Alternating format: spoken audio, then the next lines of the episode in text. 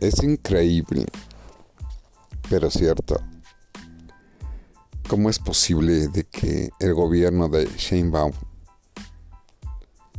haga juntas banqueteras que supuestamente son juntas para ver cómo aplacar a la delincuencia en diferentes puntos de la ciudad, cuando en realidad lo que están haciendo es dar patole con el dedo, o sea, hacer siempre lo mismo de lo mismo, no hay ningún problema, no hay ningún cambio. Pero realmente están muy preocupados, según ellos, para que puedan atender algún caso. Solamente si en las redes sociales se activa toda una alarma, todo un sistema para la búsqueda de las personas, de los niños. Entonces, si dan la atención. Es realmente ah, desgarrador todas las cosas que están sucediendo que el gobierno no hace a favor de la seguridad de los niños, sobre todo, que son los más inocentes son los que no se pueden defender a comparación de los adultos. Volviendo con lo anterior, toda esta gente, que es minoritaria, mejor dicho, es la que se junta ahí en la banqueta, en donde va la policía, jefe de policía, ministerios públicos y quién sabe cuánta gente acarrea esta señora, para decir que están trabajando, que todo ya ha cambiado. Definitivamente lo veo peor, puesto que la gente se queja, se queja y se seguirá quejando de tantos robos, casa habitación, en la calle, y los policías en donde están. Bueno, inclusive hasta personal, creo que era un juez cívico, porque llegué tarde, porque nos citaron en un lado y la reunión callejera fue en otra calle. O sea que a la calle que fui no era esa calle, era otra calle. En donde las personas están reclamando todos los pasos que han seguido para hacer una denuncia. Y esta persona de gobierno dice que todo lleva un proceso, empieza a explicar el lento, tedioso proceso. Y las personas que ya, muchos, como un servidor, ya lo ha vivido, ya ha pasado por ahí, la señora le dice, sí, ya sé todos esos pasos. Y esa persona dice, ah, perdón, abogada, ¿Por qué hace eso? ¿Por qué esa falta de respeto? Es una persona coja, trae un bastón, se ve que ella es grande, calvo, digo que se ve grande porque tiene cabello cano, tiene barba de tres días, cuatro días sin rasurar, de esas que se ven sucias, que no se arregla. Ah, pero eso sí, con un traje de hace como tres años, de los que se usan todos los días, pero bien planchado. Y, y, teniendo un sentido de común, o teniendo algo que realmente da coraje, ese comportamiento y de pensar que son las personas encargadas de cuidarnos.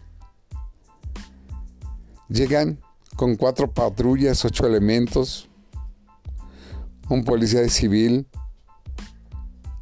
para hacer, hacer todo un show de que realmente están vigilando, de que realmente están haciendo las cosas. Y otra señora que ignoro su nombre, que supuestamente es el enlace directo, personal con Sheinbaum, que solamente critica y modera. Es la que dice usted puede hablar, usted no puede hablar, usted tiene el derecho de hablar. Y según apunta y y dice. Y uno no puede decir nada porque ahora están en las elecciones de esas de de tu colonia, ¿no? De, de que enchulame la colonia. Y uno no puede hablar porque dicen, ah, usted es candidato. Y uno, pues les tiene que contestar que yo no soy candidato, yo no me presto sus tonterías y que no me alineo con ustedes, porque yo veo por mi colonia, por la gente que tengo años conociendo, años viviendo con ella y esas reuniones de banqueta. ¿No hay presupuesto? ¿Más de un año y no hay presupuesto? Claro que no hay presupuesto porque todo lo está guardando para sus megaproyectos. No hay dinero para la seguridad. No hay dinero para medicinas. No hay dinero para nada. Esta persona que está en el poder dice primero los pobres, pues primero hay que hacernos más pobres para que después vean con nosotros. La clase media que soporta poco a poco está desapareciendo. La clase alta está desapareciendo. Y los pobres cada vez son más pobres y son de mayor número. No es posible que esta persona no se dé cuenta en las necesidades de un pueblo de armar una buena economía y una seguridad porque si el pueblo es seguro, hay economía. Si el pueblo es seguro, hay infraestructura. Si el pueblo es seguro, tenemos la, la participación extranjera de atraer recursos para obtener plusvalía en nuestras vidas. Y no ha sucedido eso. Y siguen, y siguen cayendo en errores y más errores. Y cada vez más está vivir de forma más difícil en esta Ciudad de México. Sí, señores, estoy hablando de la Ciudad de México y del país entero, que hay besos, abrazos, no balazos, fuchicaca, te voy a acusar con tu mamá, Así, así no se trata la delincuencia. Acaba de decir a las Fuerzas Armadas, a la Guardia Nacional, que el delincuente es un ser humano y hay que tratarlo con sus derechos. Pero cuando el delincuente nos trata así, el delincuente a su víctima primero la somete, porque viene armado. Usa el engaño o usa la táctica de la sorpresa. Golpea. Te quita tus cosas que tanto te ha trabajado. Siempre, siempre la amenaza. Y una vez que te quita tus cosas, no nada más te quita lo que has hecho, con lo que has trabajado te quita tus herramientas de trabajo, se lleva tu confianza y también se roba tu moral. Y ahí tiene que entrar los derechos humanos, eso no lo ve. Pero si agarran a un delincuente, es golpeado o es linchado, ahí sí hay problemas con la sociedad, ¿verdad? Porque estás atacando a un individuo que tiene sus derechos. Pero el gobierno no ve que ese individuo que llega, golpea, psicológicamente te ataca, inclusive te mata o te deja paralítico. ¿Eso lo ve el gobierno? Si te deja paralítico, pues ni modo, es tu problema. Así te tocó, así te fue. Ah, pero no los toques. Porque eso sí es un delito. Si se meten a tu casa, si te quieren este, robar el carro y les ganas, vas a prisión. y el otro va al panteón. No es justo. Ese es el Estado de Derecho que siempre dicen.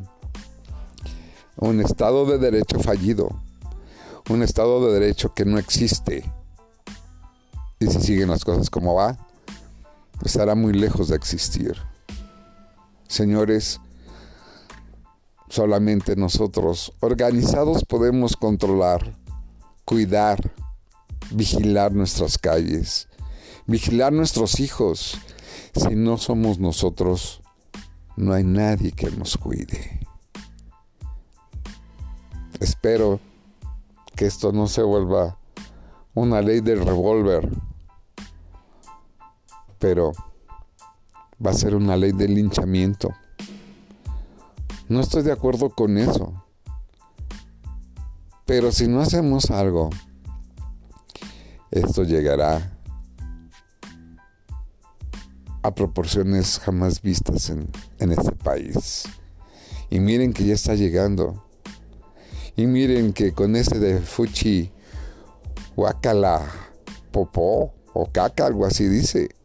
Abrazos, besos y no balazos. Eso es debilidad. Obviamente, si un presidente demuestra debilidad, y lo ha demostrado a nivel internacional porque ni siquiera va a reuniones internacionales de alto magisterio. ¿A qué le tiene miedo? ¿A que no sabe hablar inglés? ¿Que con problemas habla el español? Como todo tabasqueño, que hablan mal. Hablan mal el español por si no lo saben. Pues a mí también me daría pena. Porque un presidente como el que tenemos es de vergüenza. De vergüenza. Igual que la Sheinbaum, que ellos son notoriamente incapaces cerebrales. Tienen una incapacidad uh, de la que ustedes le quieran llamar. son varias incapacidades. Porque no ven, no oyen, no piensan, no actúan, pero sí cobran. Y así van a tratar de pasar a la historia como los peores gobernantes. Si antes hablábamos de Fox, decíamos que era el más bruto, por no decir el más buey. Si hablábamos de Calderón, era el chupamaro. Si hablábamos de Peña, pues era el tranza, el rata, pero vivíamos bien. Con esto no significa, no quiero decir que regresen esos tiempos. Ajá, pero ellos hacían algo, tenían el pie firme, hacían sus cosas, nos daban ventaja económica, social, política aunque hicieran sus tarugadas como Peña Nieto. Y todos nos burlábamos, nos reíamos de los memes, de los dichis, de los dichos y de todo lo demás. Ah, pero que no se diga de este porque se enojan y hasta los golpes. Ay, apenas lleva un año, pero tiene más de 12 años eligiéndose como presidente y no se dio cuenta del paquete que agarraba no se dio cuenta de cómo solucionar el problema. Es porque no ven, no oyen. Me lo dijo un pajarito. Tengo el alma de Juárez, que es el que me hace gobernar. Quiere vender el avión. El único que le importa a México es a él. Todas esas palabras y más fueron dichos por un revolucionario bolivariano, o sea, venezolano, Hugo Chávez. Que tengan buen día, buena tarde, buenas noches. Y les recuerdo que nuestro patrocinador es Bella Donde Vayas, en donde encontrarán varios productos de belleza en belladondevayas.com. Envío gratis a toda la República y al mundo. Se despide de ustedes, Polo Santiago.